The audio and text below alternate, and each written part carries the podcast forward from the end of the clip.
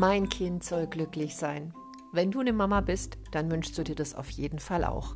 Aber was braucht es denn, um glücklich zu sein? Hat es was mit außen zu tun oder eher was mit innen?